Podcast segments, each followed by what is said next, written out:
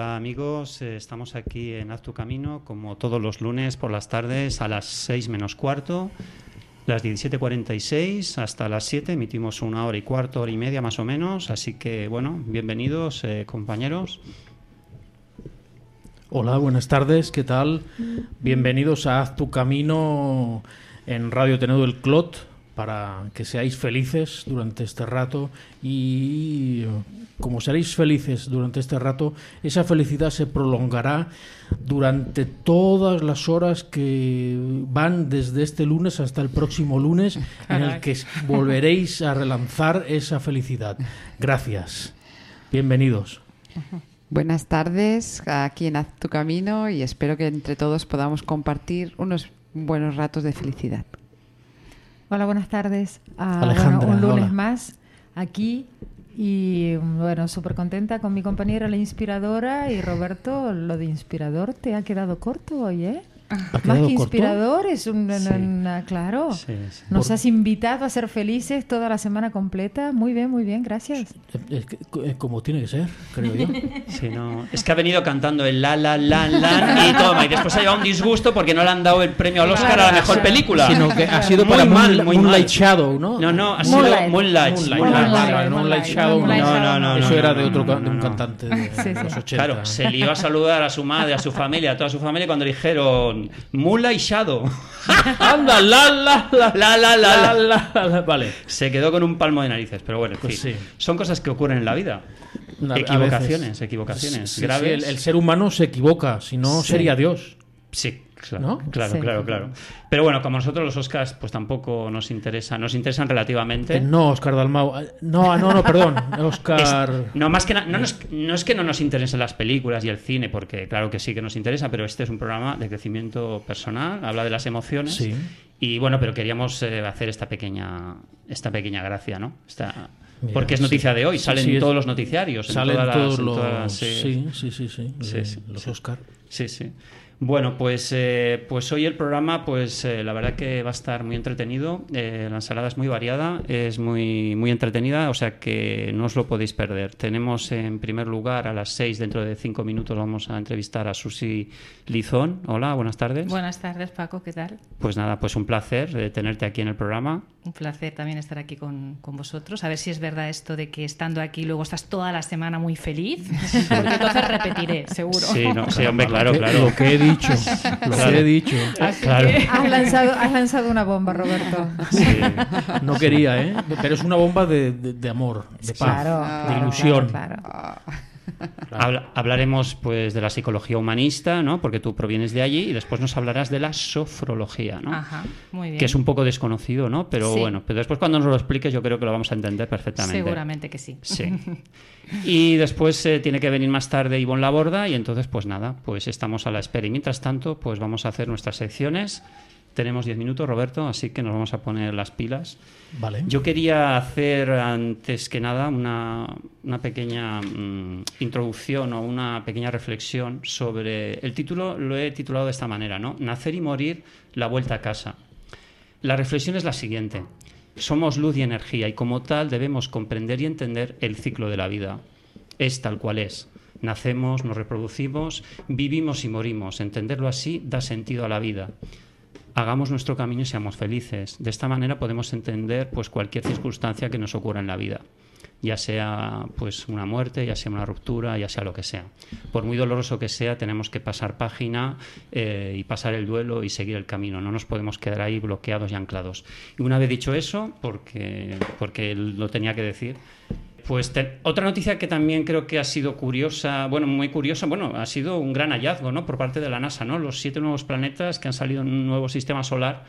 Muchos eh, que estamos metidos en este mundillo, ¿no? Que, bueno, que estamos muy informados sobre, el sobre los nuevos planetas, sobre la espiritualidad, las energías y todo esto, ya hace unos años que ya estaban diciendo de que sí, que seguramente en breves años iban a salir unos planetas muy parecidos al planeta en el cual estamos habitando, ¿no? Y entonces, pues bueno, ha sido una noticia muy satisfactoria, muy positiva y que alberga pues esperanzas, ¿no? Que aunque nos carguemos este planeta, sabemos que de aquí unos cuantos millones y millones y millones y millones y millones de años, pues sabremos que nos vamos a reencarnar y que vamos a tener vida. Es una, notición, ¿no? Sí, desde luego, desde luego. Sí. Y bueno, eso sí, se encuentra a 40 años de luz eh, de la Tierra eh, esta, eh, este sistema solar, o sea que está un poquito lejos, ¿eh? Un poquito lejos. Un ¿eh? poco lejos bastante, sí. A 40 no sé años si, luz, No sé si lo vamos a introducir, ya dirán sí. los astrólogos experimentados si lo introducimos dentro Sí. del sistema astrológico o los dejamos, ¿no? Esto nada, esto con una simple avioneta No. nos acercamos en nada, en, en 24 horas, ¿no? ¿Qué es A- eso? a los planetas Cuare- estos cua- nuevos. 40 años luz, ¿qué es eso? Eso no puedes hacer en un 40 avión. años luz, al precio de que está la luz, eh, Sí, es verdad, es verdad, es verdad. Costoso. puede hacer un poco caro, ¿eh? Sí, sí, sí, sí, sí. Pero bueno, Bueno, pues... en eh, positivo. Positivo. Pues ya son las, 10, las 17.52, tenemos que dar la bienvenida a Ivonne Laborda, ¿eh? Que le tenemos que sacar la tarjeta amarilla porque ha llegado cinco minutos tarde. Entonces, eh, pero bueno, eh, no pasa nada, no pasa Tan, nada. tan, menos. Te- tan, no, te tienes que tan. acercar al micrófono. pues disculparme. No, pero no pasa nada, no pasa nada. Es una molestación cariñosa, hombre, no, no es... eh, ¿La hora de llegada exacta cuál es? ¿A menos cuarto? A menos cuarto, sí, pero bueno, pero bien, pero que no, que has llegado más o menos. Hombre, sabiendo de dónde vienes, eh, está claro. todo Eso. justificado. Es ¿eh? que Ye- Bueno. Lleida no está ahí mismo, ¿eh? No, No, Yaida, no. Está a 10 años luz. O sea, está, está- está- está más, más o menos, cerca. más o menos. No está a 40, está a 10. A una Comparado con los planetas está cerca. Sí, sí, comparando con planetas. Comparando sí. con los Sí. planetas. Pues nada, encantada. Bueno, nos hablarás del libro que acabas de. que está muy caliente, ¿no? Sí, bueno, acaba de salir del horno. Sí, sí. Bueno, Bueno, quema, mejor no lo toques. Eso, lo vamos a dejar enfriar. hoy nos hará Ah, una vale, vale. pre-presentación del libro Vale. y después te tenemos que dedicar otro programa pues para que nos hables ampliamente del libro, claro. Otro porque, día, vale, claro, es que. fantástico. Bueno, como Será estás. Ivonne eh, Umbral. Claro. Ivonne Umbral. Si no hablamos de mi libro me voy. no, pero Ah, ella, ella, Vale. ella, no, ella no es de esas. Ah, no. vale, vale, no es ella va a venir las veces que hagan falta. Eso Vale. es. Y si, hoy, y si hoy no se habla del libro tampoco pasa nada. Absolutamente. ¿Ves? Si lo sabía. ¿Cómo se titula, por Pues no vamos a hablar del libro. Ah, vale, vale. No vamos a hablar del broma, que es ¿Le broma. podemos No. dedicar otro día otro espacio? Creo que hoy hay una invitada, ¿no? Sí. ¿Cómo- cómo bueno, se- de hecho todos somos invitados. ¿eh? Ah, fantástico. ¿Cómo se titula el libro, por eso? Para Dar voz al niño. Dar voz al niño. Ok. Ser los padres que nuestros hijos necesitan, ¿no? Eso es, Eh, va- subtítulo. es el subtítulo, ¿no? Sí, lo tenía aquí puesto bien. entrecomillado. Bueno, pues nada, pues ahora tenemos, Roberto, mm, cinco minutitos para que hables de tu sección, ¿no? La musicoterapia de Ah, Sí, Roberto. Sí, sí, sí. Entonces, pues nada, eh, te lo pongo Sí, pero, vas pero no lo lances todavía muy bien. porque necesito que os vayáis poniendo en, en escena. ¿eh? Necesito, necesito que tanto los que las que estáis, los que las los las que Las, estáis, los. las Los, los las, que estáis las. aquí, más los que nos están escuchando, más los que os, nos estáis escuchando en podcast, que lo sé que os Sí, que nos vais a es- escuchar en podcast y tal y cual, os vayáis relajando todo lo que podáis, que vayáis soltando lastres, pesadumbres, problemas, miedos, todo fuera, todo fuera, por favor, todo fuera, mucho relax, mucho relax, mu- mucho pensar en positivo, mucho pensar en, en todo lo mejor que tenéis, que es muchísimo, y todo lo mejor que hay en vuestro entorno, vuestras familias, amistades, porque aquí empieza el show de Robert. Eh, No, decir, Roberto, no, que esto es muy serio, ¿eh? musicoterapia. Eh, adelante, maestro. Cuando me digas. Ok, Vale. ok.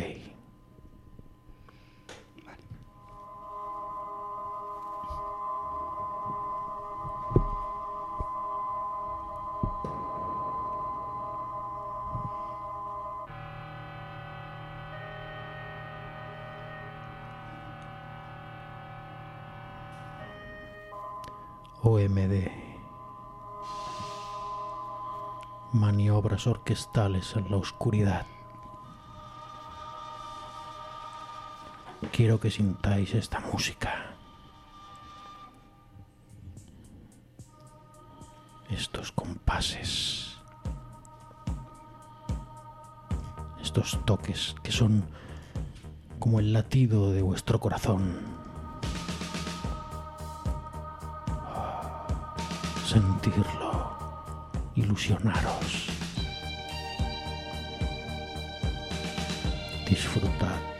disfrutad de la música. Pensar en momentos en los que estáis disfrutando, simplemente sonriendo, simplemente esto.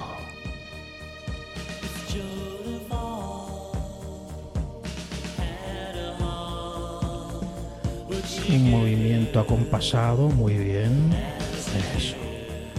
Vais bailando suavemente de un lado a otro. Os dejáis mecer por esta música celestial. Oh.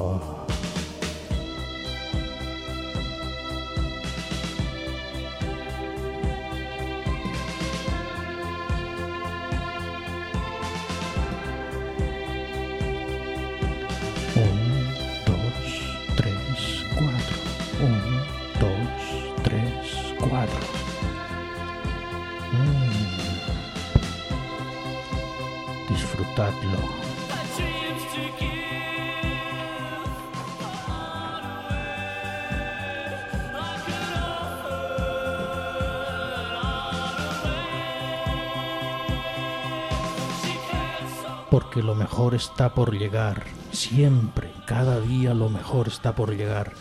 Ilusionaros, sonreíd a la vida.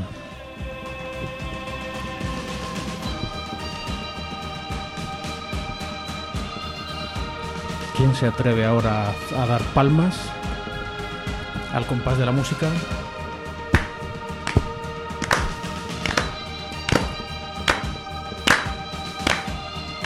Sonriendo, ¿eh? Sonriendo, con ilusión, con ilusión. Decid ahora, ahora, una palabra que os venga ahora a la mente. Una palabra. Luz. Paz. Paz, Amor. amor, Armonía. armonía, Equilibrio. equilibrio. Muy bien. Y yo simplemente digo melodía musical. Qué bonito. Maniobras orquestales en la oscuridad, ¿os acordáis? Maid of Orleans. Qué bien, qué bien suena esto, qué bien, qué bien, qué bien, qué paz, qué paz. Relaja, relaja, relaja. Soltar, soltar todo lo negativo que lleváis dentro. Soltarlo. Y centraros en vuestro camino. bien. Centrar la atención en aquello que deseáis hacer y, y canalizarlo. Haz tu camino. Y en sé Radio feliz. Ateneo del Clot. Y sé feliz. Ok. Joan, que me caso, que me caso, pero que no encuentro las flores que son to- en todos sitios están muy caras. Pues mira per les floristeries del barri del Clot. El jardinet del Clot, a la plaça del Mercat, número 9. Floristeria Jovi, al carrer Mallorca 666.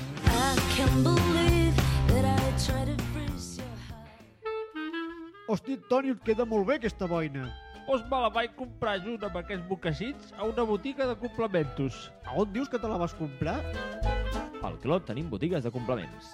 Albert Torres Artesanies, al carrer Rogent 21. Bossa Nova Rogent, al carrer Rogent 98. Cubanito Sabateries, Mallorca 543. La Riba Sabates, Mallorca 567. Amb la col·laboració de l'Associació de Botiguers i Comerciants de l'Eix Clot. L'Espai de Salut, el programa de salut d'aquí, de Ràdio Taneu del Clot. Recorda, ens pots escoltar el primer i tercer divendres de cada mes de 12 a 1 del matí. Aquí, a Ràdio Taneu del Clot, t'esperem. I recorda que ens pots fer arribar les teves consultes, dubtes i mil coses més a la direcció de mail a espaidesalut.aclot.gmail.com L'espai de salut és un espai teu també. A Ràdio Ateneu del Clot, amb Robert Gutiérrez, Vinc per anar a la meva. Amb cultura, entreteniment, entrevistes, tot això i molt més amb estil propi. A la meva, a la meva, a cada dijous de 6 a 7 de la tarda. Doesn't have to be this way.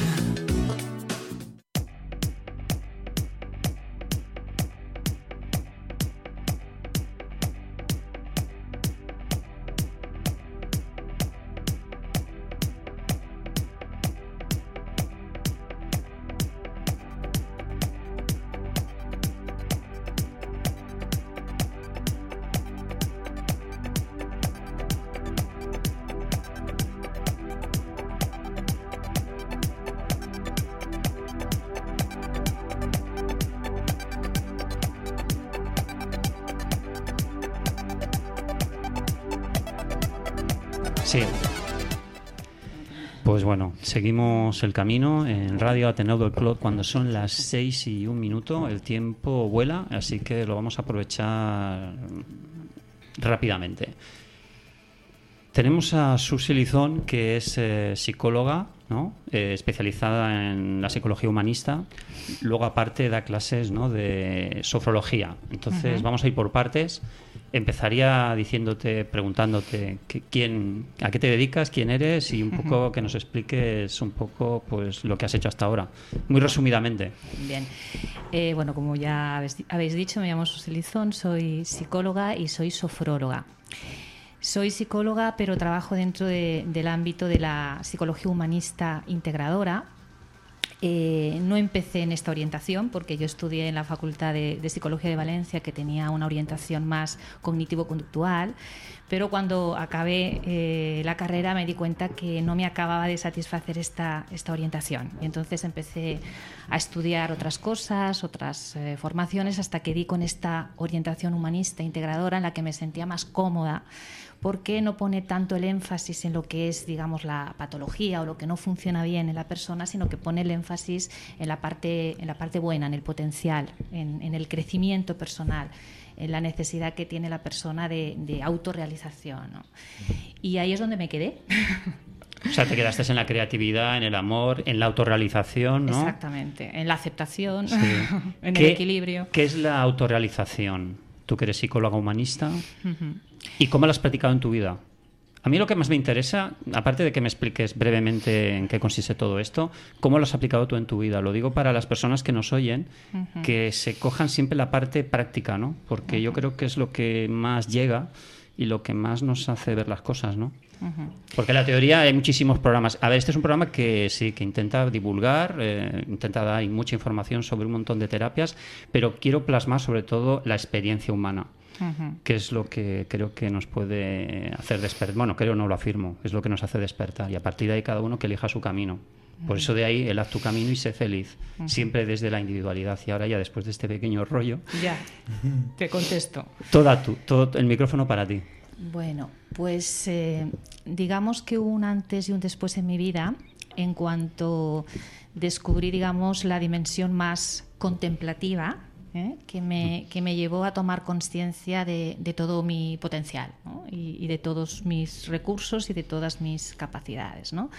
Entonces, a, a tu pregunta, que es la autorrealización, yo creo que tiene que ver con esto, ¿no? con tomar conciencia de que todos tenemos muchos recursos, muchas capacidades que a veces están latentes y que en la medida en que, en que conectas con, con esa parte, ¿no? que, la, que la contemplas sin, sin juzgarte y aceptando pues, también tu parte vulnerable, pues a partir de ahí puedes empezar a desarrollar todo ese potencial. ¿no? ¿Quién es el padre o los padres de, de la sofrología? Eh, bueno, la sofrología es otra ¿O de- quién es otra- el que inventó este método? Me Eh, estuviste comentando que... Sí, bueno, aparte de, de, de psicólogo humanista integradora, soy sofróloga y la sofrología, digamos que la fundó el doctor Alfonso Caicedo, médico psiquiatra, que todavía vive, ahora tiene alrededor de 84 años, y que en los años 60, cuando terminó su, su carrera como, como psiquiatra ortodoxo, eh, que estudió en, en Occidente, como cualquier psiquiatra, digamos, serio, ¿verdad? Eh, que quisiera dedicarse a- al mundo de los trastornos mentales, se dio cuenta que la psiquiatría en aquel momento estaba en una situación muy precaria, porque había muy pocos tratamientos eficaces para abordar los trastornos mentales y, los pocos que habían eran muy invasivos, como el electroshock, el coma insulínico, y la poca farmacología que existía estaba en fase de experimentación. Entonces, él quiso aportar algo diferente a la psiquiatría y curiosamente su esposa en aquel momento Entonces una- también estaría en contra del psicoanálisis, ¿no? eh, ¿O no? ¿O lo aceptaba?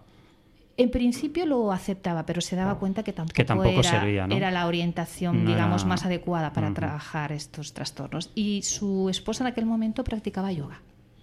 Entonces a él le llamaba mucho la atención cómo trabajando desde la parte corporal se podía contribuir al equilibrio de la, de la conciencia. En aquella época, en los años 60, el yoga no, es, no era como ahora, que el que más y el que menos conoce yoga lo practica, sino que en aquel momento aquí en Occidente era un tanto extraño. ¿no?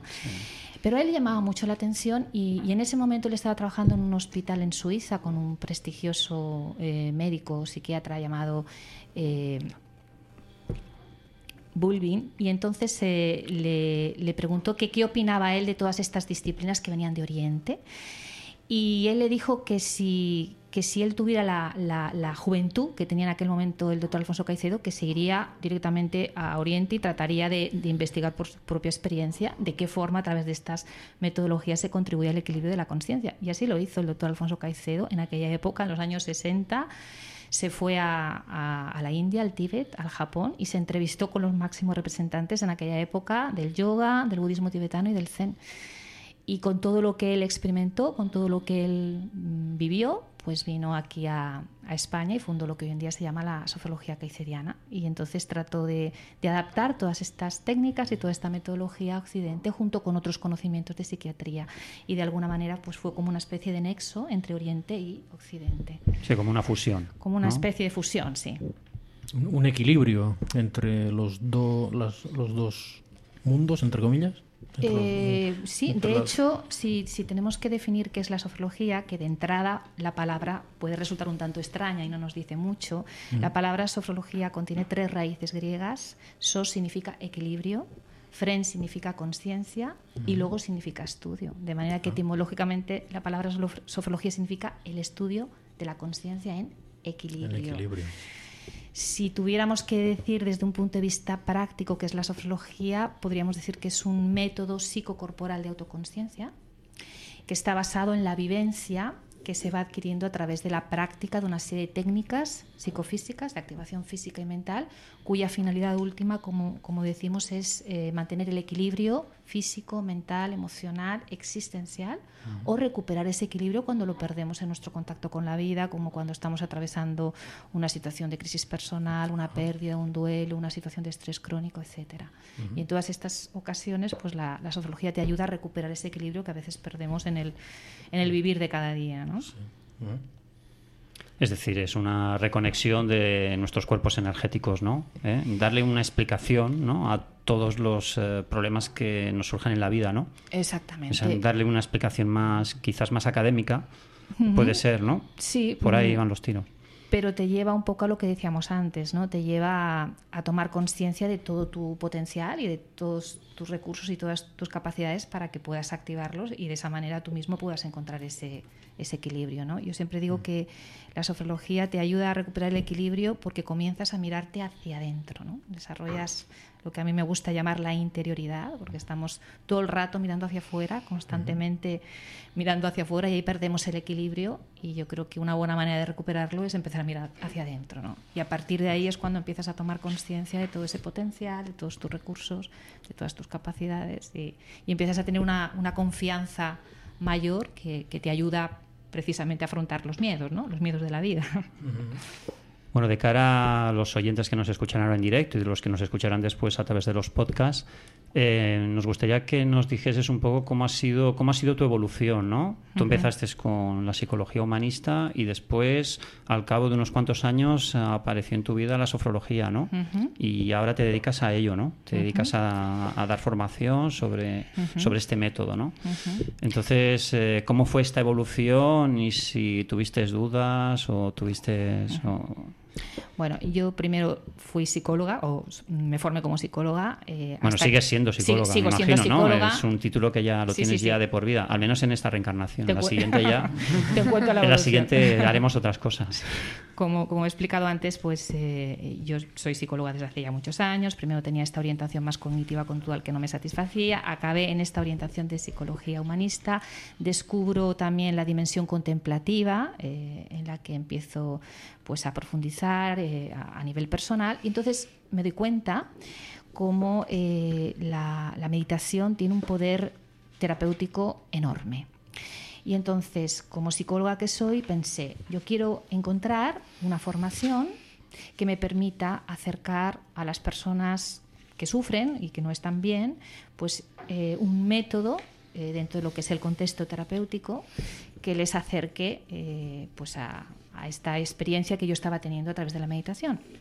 Entonces fue cuando, cuando descubrí que era la sofrología. La sofrología trabaja mucho esta parte contemplativa y, y me sirvió mucho como, como psicólogo humanista el, el aplicar las técnicas sofrológicas. ¿no? Es como, como una herramienta que yo utilizo dentro de lo que es el, el trabajo terapéutico que hago. ¿no? Entonces, yo soy psicóloga humanista integradora y además utilizo las técnicas sofrológicas dentro de lo que es el contexto de, eh, de la terapia o dentro de lo que es el contexto del desarrollo personal, porque no necesariamente las personas que se acercan a un psicólogo humanista eh, mm, tienen un problema, sino que a veces sencillamente es que quieren, están bien pero quieren estar mejor, ¿no? O sea, que no necesariamente vienen a la consulta personas con problemas Con un graves, problema ¿no? patológico, No, ¿no? simplemente... Pueden estar simplemente en una situación a lo mejor de crisis o de Desorientado, confusión, ¿no? desorientados o- y necesitan una guía y un acompañamiento. Muy bien. Eh, ¿Qué te iba a decir? Lo de la pirámide de Maslow, ¿nos la puedes explicar?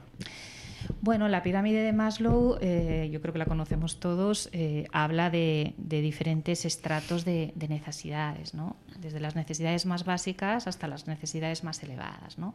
Cuando hablamos de la autorrealización, precisamente estamos hablando de esas necesidades más elevadas que tienen que ver con tomar conciencia de que el sentido de tu vida va más allá de ti. ¿No? Entonces, a partir de que tomas conciencia de que el sentido de tu vida va más allá de ti, pues entonces también eh, cambia tu manera de relacionarte contigo y con la manera que tienes de relacionarte con, con los demás también. ¿no? Y tiene que ver con esta autorrealización de la que hablábamos antes, en la que eh, bueno, es muy importante dentro de lo que es la psicología humanista, ¿no? tener, tener este enfoque. O sea, sería ir superando la escala, ¿no? Esta escala evolutiva, ¿no? De la pirámide de Maslow, ¿no? Desde sería las- irla de- subiendo. irla subiendo. Y cuando llevas a- cuando llegas arriba, ¿no? Al vórtice, pues ya se supone que ya has llegado. Bueno, nunca llegas, ¿no? Pero... Bueno, yo creo que nunca llegas No, a nunca llegas, sitio. ¿no? Es un camino llegas. que no se acaba nunca, pero de alguna manera es como, como un norte, una dirección diferente, ¿no? Es como que Tengo que entender que si has llegado y ahora te dedicas a, for- a la formación de la sofrología, sobre el método este que, que has estado comentando y hablando,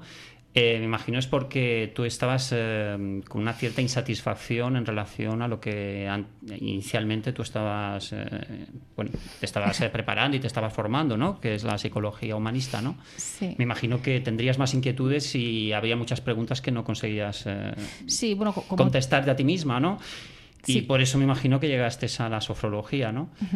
¿Cómo, cómo el método este mm, te resuelve el tema del miedo al cambio? ¿Cómo- qué, qué soluciones te da? Porque esta es la gran... La sofrología. Sí, la sofrología. Perdón, ah, ¿cómo este método, pero exactamente cuál es el método? Claro. Es que la sofrología es el, met- bueno, es el método... Lo que pasa es que entiendo que, o sea, según he leído, el doctor Caicedo marcó una metodología Sí. eh, muy puntualmente, poquita, una pequeña reseña de Sí. cuál es la metodología. Sí, te explico.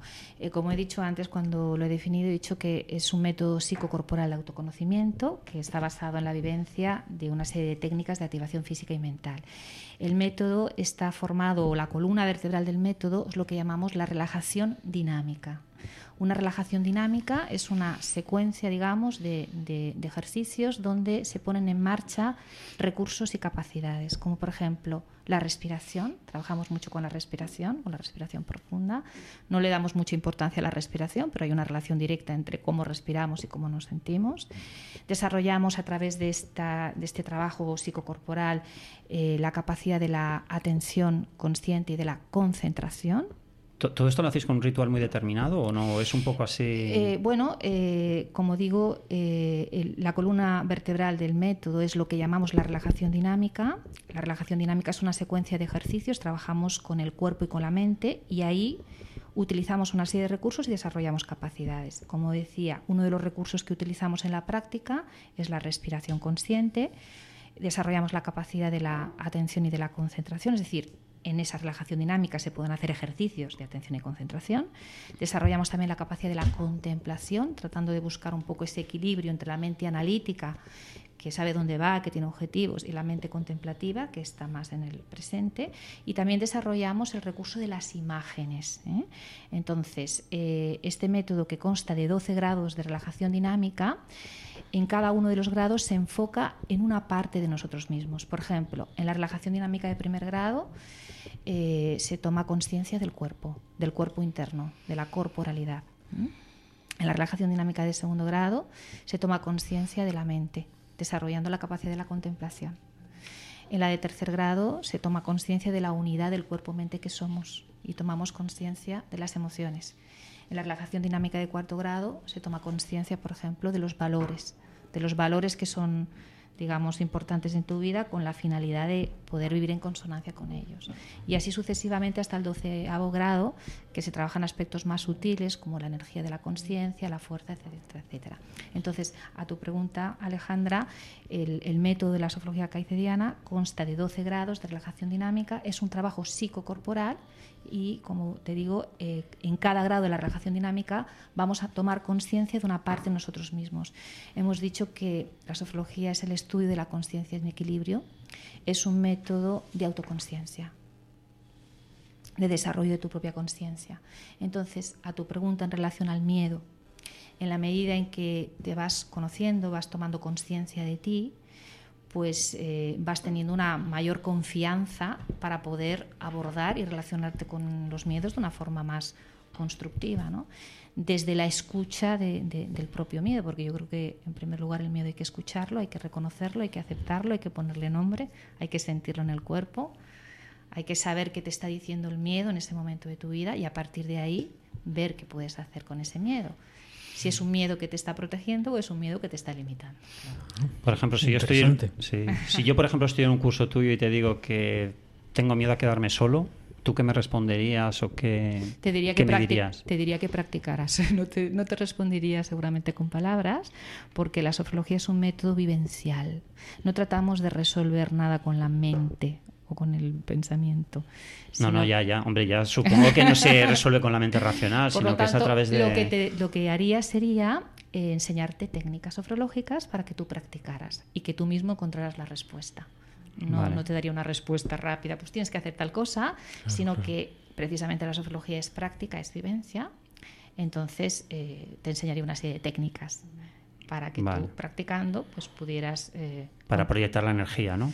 Para proyectarla, para sentirla, para... bueno para, para, para escucharte Para escucharme, para, claro, para claro. estar en contacto con, con- con- con tu cuerpo para estar en contacto con tus emociones para estar en contacto con tu miedo ¿Un ejemplo de estas prácticas? ¿Solo uno?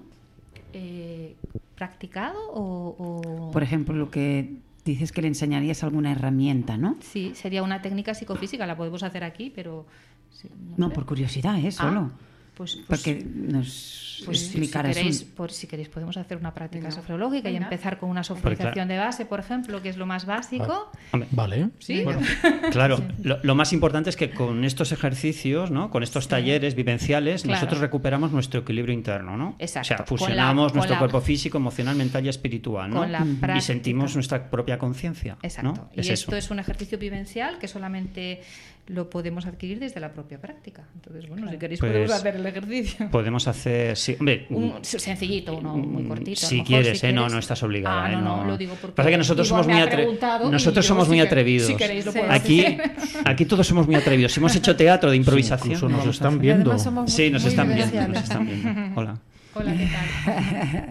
Bueno, pues eh, son ahora exactamente las 6 y 19 minutos, o sea que si nos lo puedes hacer breve de dos o tres minutos más o Bueno, menos. podemos Algo ir- breve, algo sencillo, tampoco... Nada, unos minutitos podemos hacer una sofronización de base que ¿Necesitas simplemente- música o no? No, para nada. Ah, no, nada. Entonces, nada. Vale, entonces. Pues nada, silencio. Simplemente. Reprímete, Roberto. Reprímete, reprímete. Vaya, yo soy tu padre. Yo soy tu vale. padre.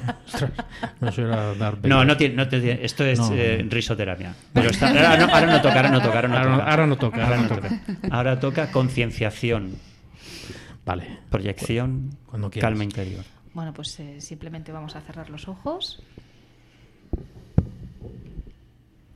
Tomamos conciencia del cuerpo. Nota el contacto de tu espalda con el respaldar de la silla, los pies en el suelo, la energía en tus manos. Vamos a poner la atención en la forma de la cara y la cabeza, relajándose. Aflojas la frente, como si las arruguitas de la frente se pudieran planchar sueltas el ceño. Aflojas los párpados, notando cómo los párpados te pesan. Aflojas las mejillas, notando las mejillas sueltas, blandas, esponjosas. Y aflojas y sueltas la boca y la mandíbula, notando como entre los dientes hay algo de espacio, dejando los labios ligeramente entreabiertos. Sensación de paz. Pones la atención en la forma de la nuca y el cuello, relajándose. Dejas caer los hombros suavemente. Esta parte del cuerpo que sostiene la mochila de la vida. Aflojas los hombros. Relajas brazos, antebrazos. Percibes tus manos. El hormigueo agradable en la palma de las manos, en la yema de los dedos. Pones la atención en la zona del pecho, en la zona del tórax e intentas aflojar por dentro. Y va relajando tu espalda de arriba abajo, suavemente, vértebra a vértebra. Imagina que tu espalda es como un terrón de azúcar que se disuelve en el agua. Pones la atención en tu respiración. Una respiración suave y tranquila a nivel abdominal. Cuando inspiras el aire, percibes como el abdomen se eleva suavemente, como si fuera un globo que se infla. Cuando expulsas el aire, notas como el abdomen se contrae, como si fuera un globo que se desinfla. Cada vez que respiras, sensación de paz. Cada vez que respiras, sensación de paz. Pones la atención en la parte inferior del cuerpo y aflojas glúteos, muslos, rodillas, pantorrillas, pies. Percibes el cuerpo suelto, relajado, distendido. Asegúrate que la boca y la mandíbula están sueltas. Sientes el hormigueo agradable en la palma de tus manos. Sientes el hormigueo agradable en tus pies.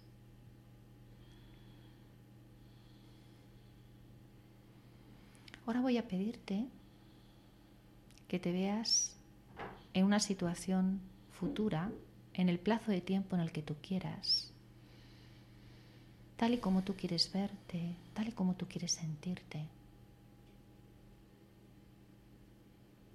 con todos los detalles posibles, disfrutando, con una actitud más serena, más positiva.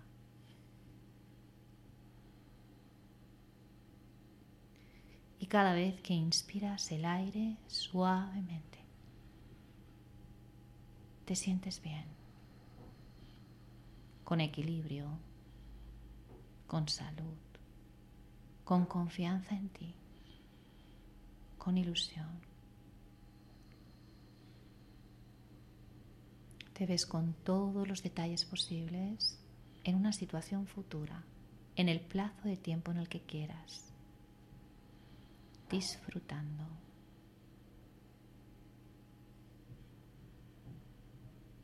Cada vez que inspiras el aire suavemente, te sientes bien.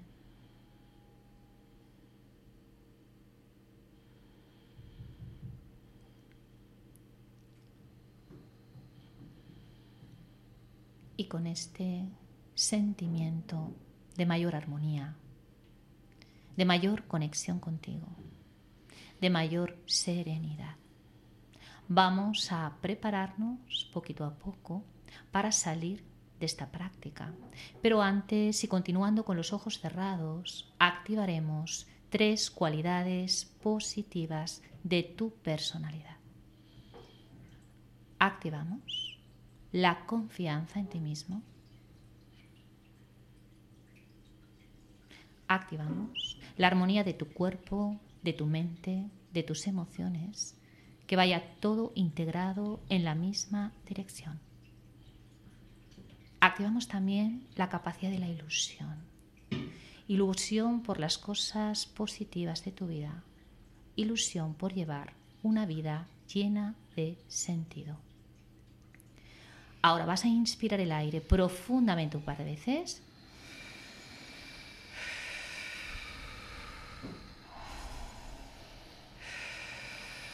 Y muy poquito a poco, tomándote todo el tiempo que necesites, vas a ir moviendo los dedos de tus pies, los dedos de tus manos. Primero con suavidad, después con un poquito más de intensidad te vas a ir estirando, desperezando. Cuando sientas que estás preparado, poquito a poco vas a ir abriendo tus ojos.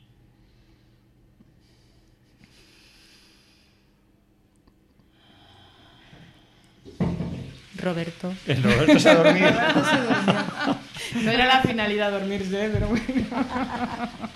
Haz tu camino en Radio Ateneu del Club. Yo soy tu padre. Bona, bona nit. Bona nit i tapa't. Bueno, a ver, Eh, esto te- te solamente se puede escuchar en Haz tu camino. Qué Solamente. bueno, qué Sí. bueno. No hay Qué ninguna emisora del mundo que haga estas cosas.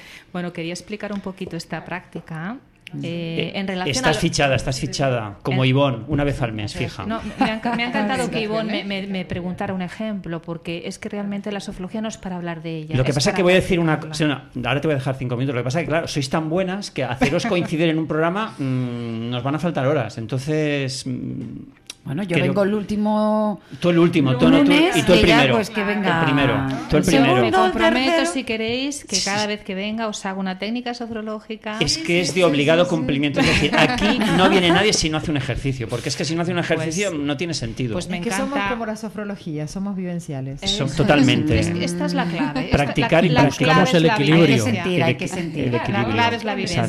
Porque si no se queda todo en la cabeza No, y hay que no, bajar, hay que no, no, bajar. no. Pues si, si me permites puntualizar una cosa con respecto a lo que me decías antes de los miedos, por ejemplo, es, un ejemplo muy breve el que, el que he hecho ahora, ¿no? Con esta técnica, pero esta es la metodología, es decir, si a ti te da algo miedo, si tienes miedo a algo, no vamos a hablar del miedo, vamos a trabajar desde la vivencia y vamos a hacer a lo mejor un ejercicio en el que te vas a ver mediante el recurso de las imágenes, por ejemplo, afrontando algo que te da miedo o disfrutando de una situación después de haber atravesado el miedo. Esta es la metodología, es una metodología vivencial, pero que parte, como habéis visto, de la escucha del cuerpo. Claro. En el Que, se, que se puede trabajar desde los arquetipos o se puede trabajar desde el problema concreto que te puede plantear una persona, ¿no? Que es como hago yo, por y ejemplo. después ¿no? de la práctica, ahora no lo hemos hecho por cuestión de tiempo, pero después de la práctica hacemos una cosa que se llama fenodescripción, que quiere decir descripción del fenómeno. El fenómeno se refiere a la vivencia. Entonces, la persona después de la práctica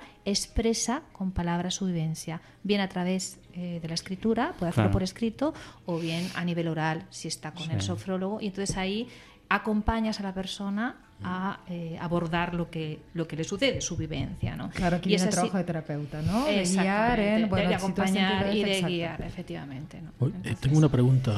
¿Se sofre mucho cuando se está haciendo la, cuando se Al practica la sofrología? mira. ¿Se sofre mucho? Es- es- esta broma que haces es la, la primera broma que, que normalmente nos suelen hacer ¿Ah, sí? cuando decimos somos sofrólogos.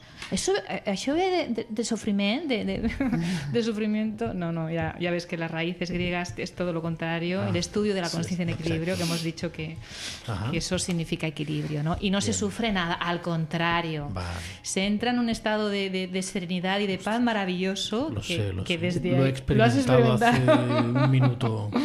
Bueno, Sí. pues esto es un pequeño, un pequeño ejemplo, pero lo he hecho bastante breve. ¿eh? Yo creo que con este no. ejercicio que nos has eh, puesto en la práctica, eh, nos has explicado muy bien qué es la sofrología. Exacto. Es decir, Tú podías estar hablando dos horas sobre la sofrología Exacto. y yo te puedo asegurar que la gente que nos oye Vivencias. Vivencias, no se hubiese quedado con la copla. Exacto. Pero de esta manera se ha quedado. O sea, has puesto el anclaje, has dado la señal, has dado el Gracias, punto exacto de lo que es la sofrología. Y a mí la sofrología, ¿qué es lo que me transmite? Pues eso, que me relajo, que me calmo y que tomo conciencia de las cosas para cambiar aquello que yo quiera cambiar. Eso, Eso es lo que yo he entendido. Sí. Básicamente Y es nos que... conecta, nos conecta con la fuente que Eh, soy yo. Exacto, exacto. El yo soy, el yo soy, Esto es claro. lo de lo que El ahora, el ahora. El ahora, el camino. Cuando me Eh, preguntabas- En Radio Teneu del Clot. La crianza. eh, De los niños. La risoterapia. Los padres, los padres, las madres. Exactamente. La diversión La en Radio vida, al Clot, ¿no? la vida, La vida. la vida. La vida misma. Entonces yo creo que nos ha quedado muy claro. Y bueno, has firmado un contrato verbal que es que te comprometes a venir el primer lunes de cada mes. Yo cumplo con mi palabra, ¿eh? No, no, sí, ya lo sé. Entonces, Pues la semana pues que nada, viene. vamos O- a o tener... los lunes O que sea, el puedas. lunes estás aquí. Bueno, ¿verdad? Bueno, haré lo posible por poder. sí. Sí, yo creo que sí. Bueno, mm, una reflexión final porque mm, a las 7 tenemos que acabar el programa y tenemos que dar entrada al libro de Ivonne Laborda que tiene que hablar Pero de su hoy, libro. hoy no estaba previsto el libro, ¿eh? Pero- Casualmente Pero te he sí. enviado un mensaje Sí, porque ya, Pero pero tú ya sí. lo han No, no. subido al Amazon. Pero si claro, queréis pero- hablamos del libro. Pero ¿eh? nos has dicho que nos hablarías de algo No, pero hoy. yo tengo, yo tengo otras Bien, preguntillas. bien. Que criarías algo para nosotros hoy. Bueno, vamos a cerrar, eh, vamos a Sí, seguir un poco sí. el guion, vamos a cerrar el capítulo el de, capítulo de sí, sofrología, ¿no? de, de sofrología, de ahora se me ha ido el Sí. Ah, una de las cosas que mm, muy importantes. Susilizón, Eh, susilizón. mm, tú, ¿Cómo pueden contactar contigo? Ah, es verdad, es verdad, es súper importante. Si tiene página web Creo que sí, ¿no? Sí, y sí. todo esto. Eh, bueno, yo tengo consulta privada en Castelldefels y luego formo parte del equipo de, de la Academia de Sofrología Caicediana que está en la calle Balmes, número 177. Hay una página web Barcelona. de ¿Qué- Barcelona. qué- sí. ¿Cómo se llama la página web? de- Eh, www.sofrología.com. Ah, qué fácil. Tan sencillo como que pones en el Google Sofrología y te sale la y, página. y te sale te sale la exactamente. página. O sea Solamente ahí tenéis que buscar en el buscador Google Exacto, ahí y os podéis- sale sofrología.com. Podéis contactar conmigo, podéis eh, llamar y preguntar por mí o, o podéis eh, ir allí y os enseñamos el, el lugar que lo acabamos de inaugurar porque antes estábamos en otro sitio, estábamos en la calle Valencia, ahora estamos en, en la calle Balmes. Balmes. Y bueno, pues estáis invitados a ir cuando queráis. Sí, bueno, muy me parece que hacéis de vez en cuando, una vez al mes o cada, no sé, cada cuánto tiempo, abrís las puertas, ¿no? Al centro, a la sí, gente bueno, que no... eh, lo hicimos hace unas semanas, hicimos unas jornadas Sí. de puertas abiertas que nos fue tan bien y vino tanta Sí. gente a, a- Sí, a sí. vernos y a conocer lo que hacíamos que hemos decidido periódicamente Hacerlo, hacerlo. ¿no? Cuando Claro. iniciemos actividades nuevas, o sea que yo os lo diré Muy bien. y Muy bien. estaréis invitados. Ok, gracias. Pues nada, pues eh, sigues con nosotros. Ahora vamos a pasar un poquito, vamos a pasar página, pero vamos a seguir continuando hablando sobre las emociones en Radio Ateneo Clot.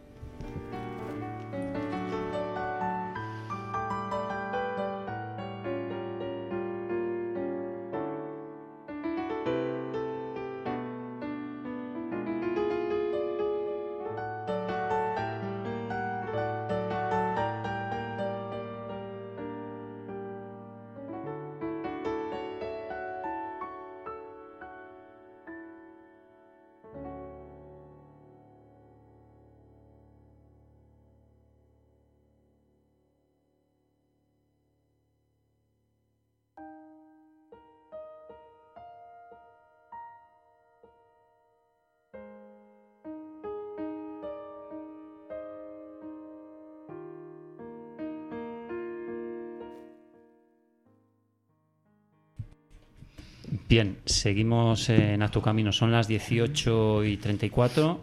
Eh, si me permite, Ivonne, un minutito para hacer una reflexión de un texto que he subrayado, es medio minuto solo. Perfecto, que adelante. como, ¿Cómo es no? un, como es un programa para reflexionar, pensar y después actuar, siempre hay que actuar. ¿eh?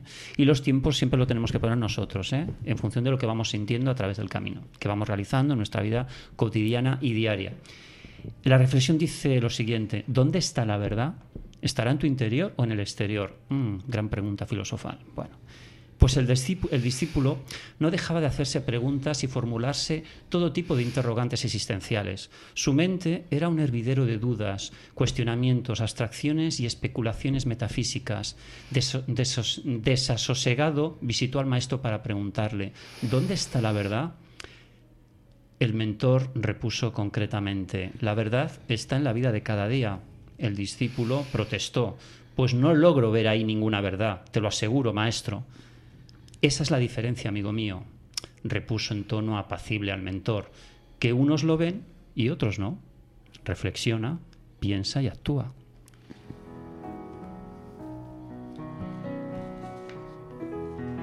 Y después de esta pequeña reflexión, vamos a dar entrada a Ivonne Laborda, que está entusiasmada, está súper contenta porque ha nacido un libro, un libro que ella ha parido, ¿no? Vale la redundancia. Sí, sí, sí, sí. Pero durante unos cuantos años, ¿no? Porque el libro no lo escribiste en una semana. Tengo ni en un mes. 46 años actualmente y podría decir que llevo Que pues, desde Pues aparent- 46 años. aparentas 30. Es que sí. Sí, es que Va, va. es la energía que llevamos dentro. Antes de presentar el libro, sí me encantaría, con tu permiso, Sí, claro, no, el permiso de todos. o sea, eh, explicarte eh, el por qué para mí es tan importante el, el haber podido llegar a escribir este libro.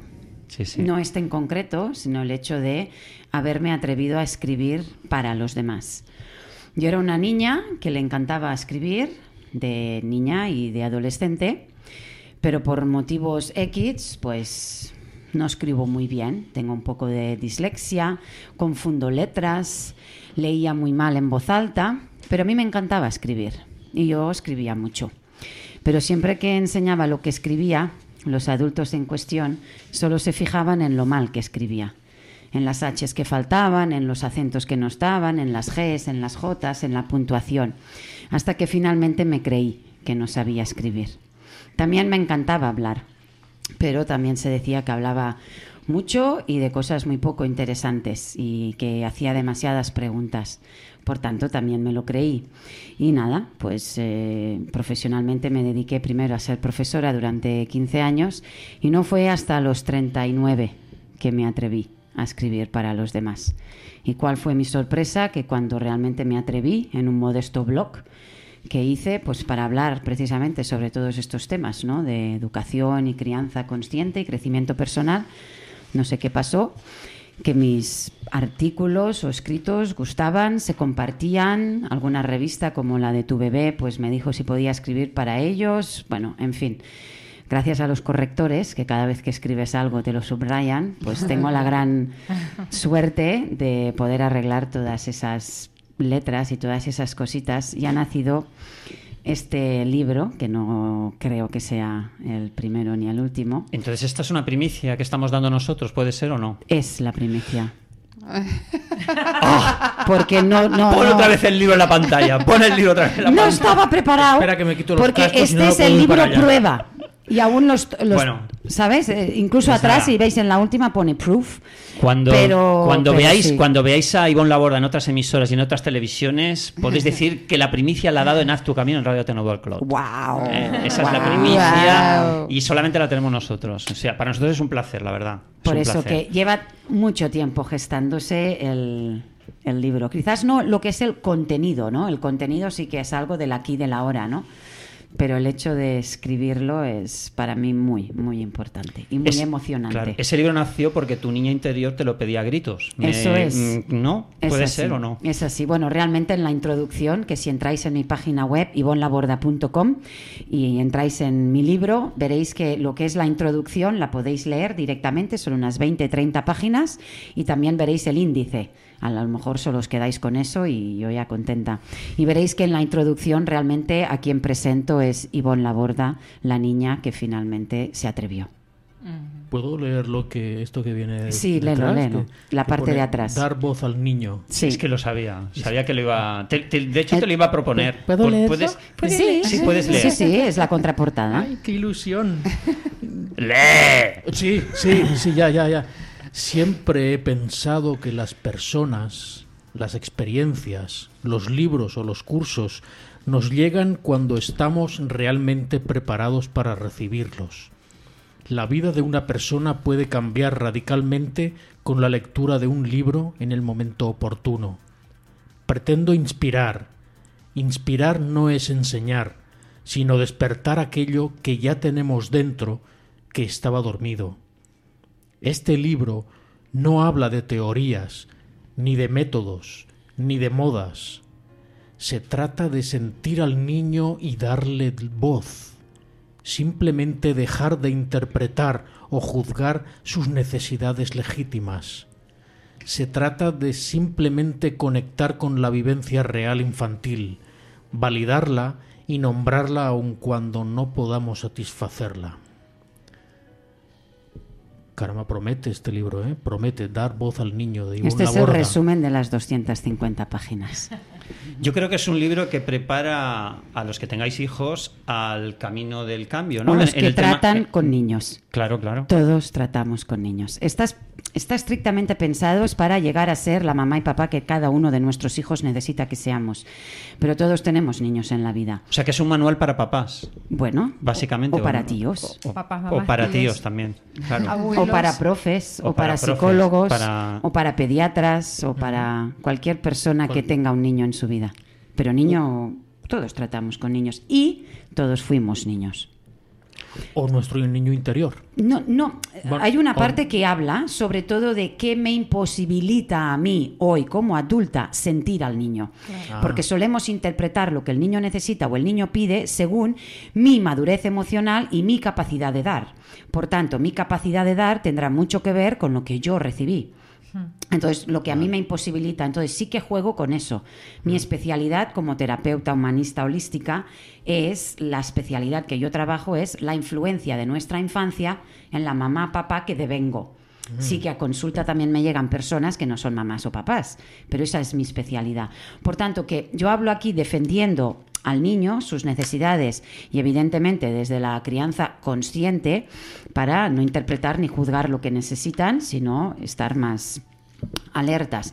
Pero también hay una gran reflexión a lo largo de todo el libro y sobre todo al final de qué es lo que realmente nos imposibilita, ¿no? Y por eso utilizamos todas estas técnicas muchas veces de castigos, premios, amenazas, sobornos, evidentemente muy fuera de, de- de lo que yo comparto, ¿no? Claro. Y yo.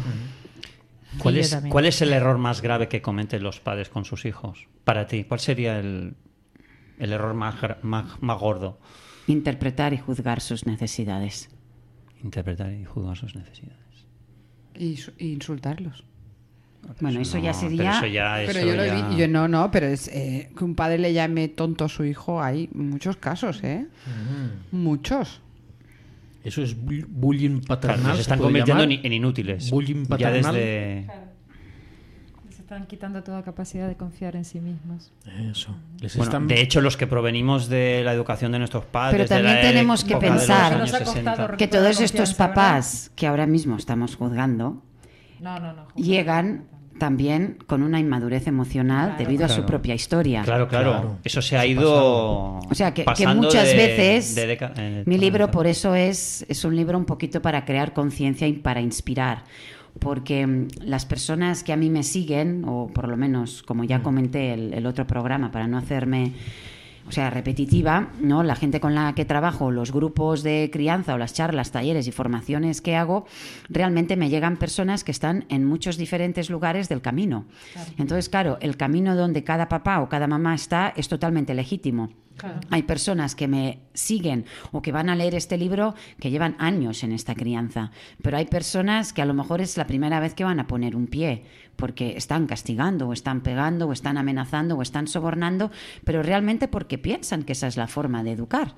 Porque cómo no le voy a enseñar a mi hijo que eso está mal, pero claro, mi punto de vista es haciéndole algo que le hace sentir mal al niño para hacerle ver que lo que acaba de hacer no es lo más apropiado, quizás no es la mejor técnica, ¿no? Castigando, sino Sí, que eso... ¿no? O sea, dijéramos que castigar, amenazar, eh, sobornar son No, técnicas que no. nos darán complacencia y obediencia en el aquí y en el ahora. Nos Sí. lo compran. Pero, a la No larga... por convicción, sino por miedo a recibir. Eh, eso es. Claro. Entonces, claro, el niño va a obedecer si yo le digo que le voy a quitar, eh, pues no sé, el uso de su tablet porque es algo preciado. Pero lo que está aprendiendo es que cuando yo no soy como mamá quiere que yo sea, cuando yo no cumplo su expectativa, cuando yo no me comporto como el adulto presupone, el adulto que más seguridad y más amor y más atención me tendría que estar dando es quien me va a hacer algo hostil para que yo acabe haciendo lo que él quiere. Ah. Entonces, el mensaje detrás de aquí es cuando los demás no hacen lo que tú quieres, tienes que hacerle algo lo suficientemente desagradable para cambiar su conducta, que sería el conductismo. ¿No? De ahí, de, ahí salió el conductismo, ¿no? Que es una persona se comporta de un modo. ¿Qué le puedo hacer yo para que le moleste lo suficiente para que deje de actuar así y haga? Entonces, claro, mi enfoque es ver la necesidad real del niño. Dices, ya, pero ¿y cuándo se comporta, entre comillas, mal? Siempre hay un motivo legítimo, hay una necesidad no satisfecha, hay un malestar. Si en vez de estar mirando lo que es el comportamiento del niño, miro el sentir del niño, intentando que el niño se sienta de otro modo, su comportamiento como efecto secundario cambiará. Entonces es como decir, cuando peor se comporta un niño es cuanto más ayuda va a necesitar, ¿no? Porque qué es lo que ahí está pasando. Entonces, un poquitito, este libro está dividido en cuatro capítulos, pero son como 20 diferentes artículos y en cada uno hablo de cosas distintas. Pues una mirada distinta a los premios, castigos y amenazas, a los límites, a qué hay detrás de una rabieta, las frustraciones, cómo mejorar la conexión. Hablo de lo que son para mí las cuatro raíces de una crianza no lo sé, mm, consciente, conectiva, emocional. Y bueno, a mí se me conoce precisamente por eso, por dar voz a los niños y mi discurso incomoda bastante a, a- a los adultos, ¿no? Porque me pongo muy del lado del De niño. niños. Sí, y no tanto del lado del adulto, ¿no? Es como que cuando el adulto le cuesta gestionar lo que al niño le pasa, es cuando a veces te viene, ¿no? Porque mi hijo tiene este comportamiento, pero a veces, o sea, lo que yo más ayudo no es a cambiar al niño, sino a darle herramientas o a empoderarlo suficientemente al adulto para poder gestionar lo que le pasa al niño. Porque realmente cuando al niño le pasan cosas, somos nosotros que no sabemos gestionar aquello, ¿no? Porque también venimos de un modelo que todo se gestionó pues con un grito, con el miedo, con una amenaza, ¿no? Entonces, bueno, mm, no sé si queréis preguntarme cositas o... Más que preguntarte, la reflexión que, que me viene es, lamentablemente, en los últimos años trabajé con madres en riesgo de exclusión social. Entonces, lo que la sensación que tengo en este momento es que quien se plantee leer tu libro, quien se plantee poder ah, replantear cómo educar al niño, es alguien que está en un cierto estado de madurez y de conciencia de que realmente es responsable de ese niño. Lamentablemente en nuestra sociedad hoy en día hay muchas mujeres que enfrentan la maternidad solas y que la necesidad básica es llevar un plato de comida y claro, tienen la emoción tan diezmada, tienen, eh, están viviendo en, una, en un contexto de pobreza tal, y me refiero a pobreza emocional, además de la pobreza económica, que evidentemente creo que son madres que están muy lejos de poder plantearse estas cosas maravillosas que me hubiera podido, me hubiera encantado conocer cuando fui madre de mis hijas, ¿eh? y lo digo como una carente de, de ciertas posibilidades. Qué bueno sería que mis hijas nacieran ahora, porque nacieron hace 30 y 26 Pero años. qué bonito que esto mismo que acabas de decir aquí, aquí, se lo pudieras también decir a ellas. Ah, no, ella sí, claro, claro. No, no, evidentemente, evidentemente, pero mm, esta es mi reflexión. Me encantaría que todas las mujeres que tienen a un niño por ahora en su panza o en sus brazos pudieran tener la capacidad de plantearse acercar este libro a sus manos y poder leerlo y abriéndose al amor incondicional. Es, es una reflexión, no es una Sí, pregunta. sí, sí. Oh, sería muy bonito, ¿no? Este Sería- libro está más enfocado fantástico.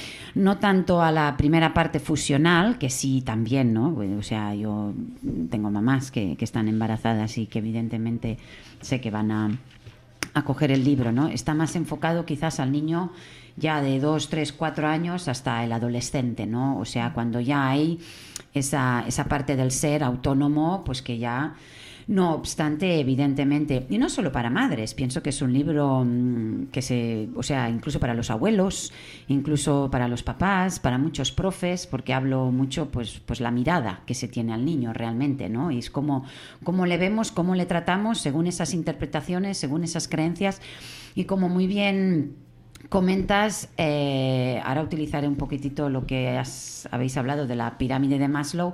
Evidentemente, para ir pudiendo satisfacer necesidades superiores, tenemos que tener las más básicas y primarias.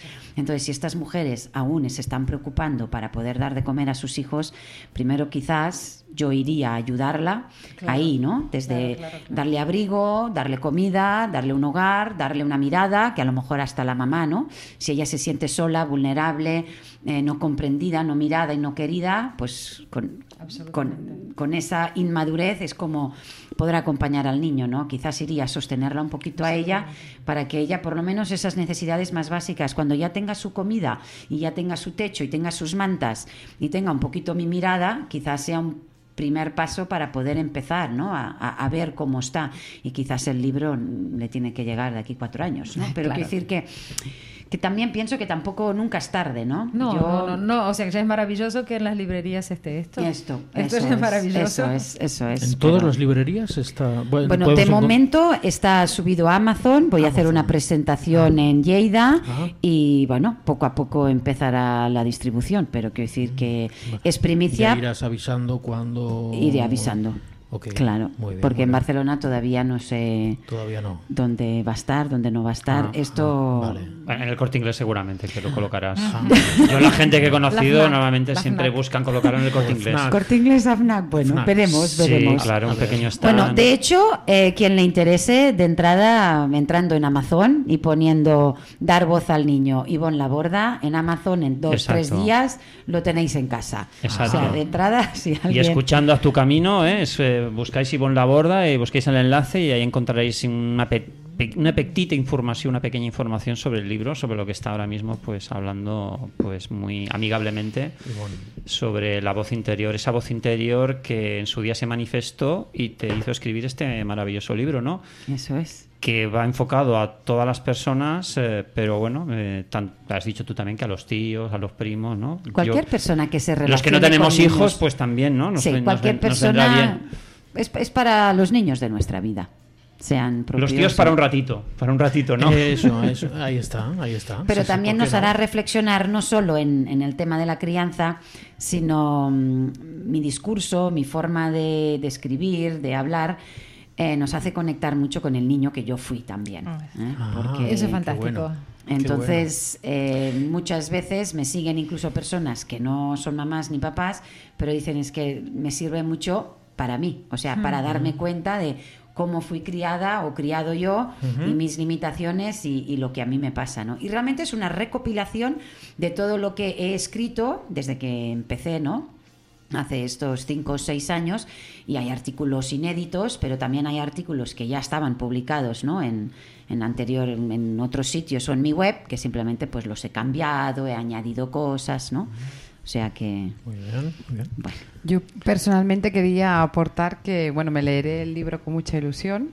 He tenido la gran suerte de ser una niña educada sin castigos y criada sin castigos y pues desde la experiencia de mis padres lo pude transmitir a, a mis hijas y puedo decir para los padres que se asustan que mi hija tiene 25 años, que nunca la he castigado, que siempre la he intentado escuchar y educar desde el amor y que ha acabado la carrera, que es una profesional como la copa de un pino y que muchas veces, bueno, muchos padres se echan las manos a la cabeza cuando no hay castigos, pero realmente es un cambio de mirada y, y, pues que, que agradezco a Ivonne que lo haya escrito y que, y que lo pueda difundir porque ya seremos cada vez más. Eso es. Claro. Yo, yo lo que siempre priorizo es la relación. O sea, priorizar la relación a todo lo demás. Ah, pues no lo sé, si me hace caso, si no me hace caso, eh, si se lo acaba todo el plato, no se lo acaba, si lo hace rápido, si no. Porque si priorizamos la relación, ¿no? Es como que a mayor conexión, mayor cooperación, ¿no? Muchas veces yo me pienso a qué precio, ¿no? Que hagan a veces lo que nosotros necesitamos o queremos, ¿no? Si tiene que haber distancia, si tiene que haber desconexión, si tiene que haber enfado, si tiene que haber rencor. Entonces, bueno, pues eh, evidentemente priorizando la relación, ¿no? Y, y desde ahí con unos principios, ¿no? Con el respeto, el amor, la mirada. Yo no creo que no se pueda criar a nadie que queramos que sea amoroso y respetuoso si no es con amor y respeto, ¿no? Que muchas veces lo hacemos por tu propio bien y les castigamos o les pegamos o tal, pero no es por su propio bien, es por el nuestro, es porque nosotros nos descontrolamos y para poder seguir controlados necesitamos controlar a los niños. O sea, realmente controlamos a los niños para no descontrolarnos nosotros. Invadimos su camino e intentamos que hagan las cosas que nosotros queremos que hagan. Claro. Entonces no respetamos nunca su camino. Entonces viene a colación esta siguiente reflexión para que tú, bueno, como ya quedan cinco minutos o cuatro, me hagas un- tu propia reflexión. Dice, prepara a tu hijo para el camino, no el camino para tu hijo. Me parece muy sabia, ¿eh? Qué bueno. Es buena, ¿eh? es buena. ¿eh? Mucho. Bueno, Sí. viene a colación por lo que hemos dicho ahora Me mismo, encanta, ¿no? me encanta. Bueno, pues eh, yo tengo como dos frases que utilizo mucho, ¿no? Que es llegar a ser el papá o mamá que cada uno de nuestros hijos necesita que seamos. No un mamá ni un papá perfecto, sino que cada hijo, como ya comenté en la otra entrevista, no sé, pues en nuestra casa tenemos un niño muy motriz, una niña muy intelectual y una muy artística. Bueno, ahora ya no es entrevista, esto ya es una colaboración. O sea, lo tuyo ya no es una entrevista, ya es una colaboración. ya, eso es. La siguiente Y- de Susi será también una colaboración. Genial. Yo encantada. Claro, Entonces- todos encantan.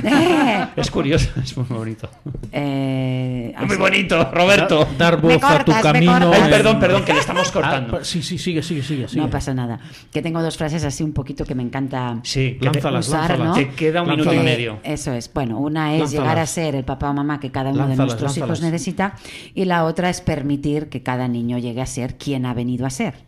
Entonces, claro, eh, muchas veces pretendemos ¿no? que cumplan nuestras expectativas, de ahí la frase que acabas de decir me encanta, porque bueno, podemos inspirarles, podemos guiarles, podemos ayudarles, pero realmente creo que estamos, pues eso, ¿no? Para permitir que lleguen a ser quien son, ¿no? Y pues mirándoles, respetándoles, escuchándoles, intentando satisfacerles y bueno, también cuestionando todas esas creencias limitantes que tenemos, ¿no? Que si criamos con amor, lo mal criamos. Yo siempre digo que mal criar es criar mal. Dar amor, respetar. O sea, yo no llevo muchos años eh, atendiendo, pero los cuantos que llevo, nadie me ha llegado por exceso de amor, por exceso de complacencia, por exceso de respeto, por llegar a ser quien es, porque tiene las ideas claras, porque toma decisiones conscientes. Precisamente nos lle- llegamos porque tenemos miedo, porque nos sentimos inseguros, porque somos dependientes, porque mm, dudamos, ¿no? Entonces, que no tengamos miedo, amar, escuchar, respetar y complacer a los niños, porque realmente así es el diseño y así es el programa, ¿no? Venimos para amar y ser amados. La pediatra de mi hija mayor, hace 31 años de esto, me decía, ningún niño se enferma por exceso de amor, no te preocupes. Eso es, eso es, eso es. Era absolutamente cierto. Pues nada, dar voz al niño interior de la mano de la escritora Ivonne Laborda, colaboradora permanente en Haz tu Camino en Radio Ateneo del Clot. Muchas gracias por tus aportaciones. Gracias, Susi Lizón. Gracias, Eugenia. Gracias, Alejandra. Gracias Paco, gracias Roberto. Gracias a todos. Gracias a todos. Gracias a Radio Teneo del Clot por estar aquí, por poner los micrófonos del 1 al 6. Y, y vamos a acabar con una Ah, sí. sonrisa. Vamos a acabar con una sonrisa. Una sonrisa. Le dice, un socorrista le dice a un bañista, oiga, ¿usted no nada, nada? Y el bañista le contesta, no es que no traje, traje.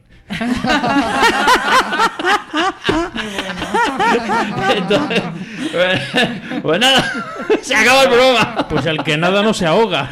Siempre con una sonrisa, o sea, ese es el, me- es el mensaje Sí. del programa. Eso. Entonces, pues nada, pues que nos vemos el próximo lunes a las 6 menos cuarto y aquí estaremos con más colaboradores, con más información, sobre todo para despertar la conciencia, Cie- siempre, siempre desde el interior para afuera. Haz tu camino y sé feliz. ¿En dónde? Radio Teneo del Clot. Tremendo, tremendo. Eso, Oh, a dar eh, voz al niño interior. oh, oh, que bé, oh, que bé. Que bé, jo me'l compro aquest llibre, eh? Jo també. So- Sona el- bé, sona bé. Fins al proper dilluns que tornarem aquí a ser el, el Clot. El Clot, a, El fer, Clot. a fent el camí, El fent el camí. Haz tu camino. Muchas Adeu- gracias. adeu-siau. Chao, Muchas chao, gracias. Chao. Chao, chao. Chao, chao, chao.